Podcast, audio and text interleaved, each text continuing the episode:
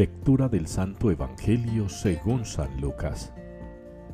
En aquel tiempo, como algunos hablaban del templo, de lo bellamente adornado que estaba con piedra de calidad y exvotos, Jesús les dijo, Esto que contempláis llegarán días en que no quedará piedra sobre piedra que no sea destruida. Ellos le preguntaron, Maestro, ¿cuándo va a hacer eso?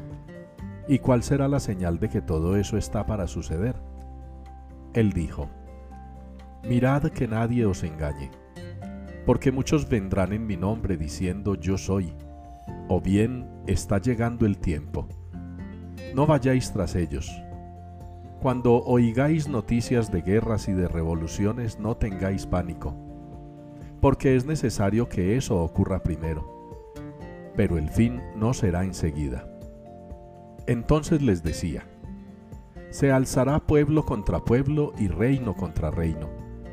Habrá grandes terremotos y en diversos países hambres y pestes. Habrá también fenómenos espantosos y grandes signos en el cielo. Palabra del Señor. Llega el Señor a regir la tierra. Nos unimos con esta respuesta en la liturgia de hoy al Salmo 95. Llega el Señor a regir la tierra. Y aunque la palabra de Dios en estos días nos va marcando como un camino final, lo que en verdad sucede es que nos está preparando para dar inicio a otro camino.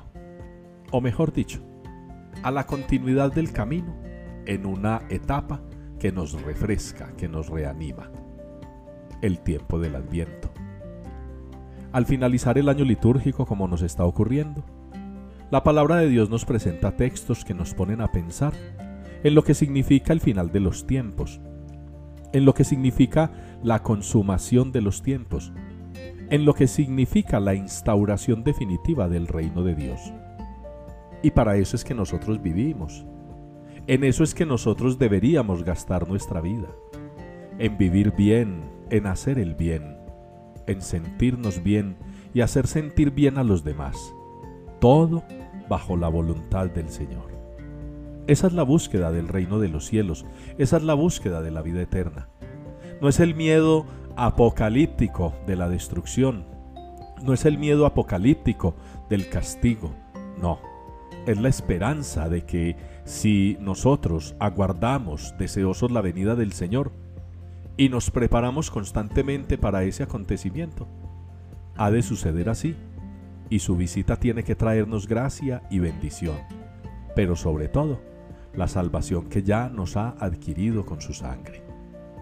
Preparémonos para este tiempo del adviento. Llega el Señor a regir la tierra. Llega el Señor hecho niño. Llega la palabra hecha carne. Llega el verbo que ha establecido su tienda entre nosotros. Vivámoslo de esta manera. No nos llenemos de temores ni de miedos. Tampoco nos descuidemos.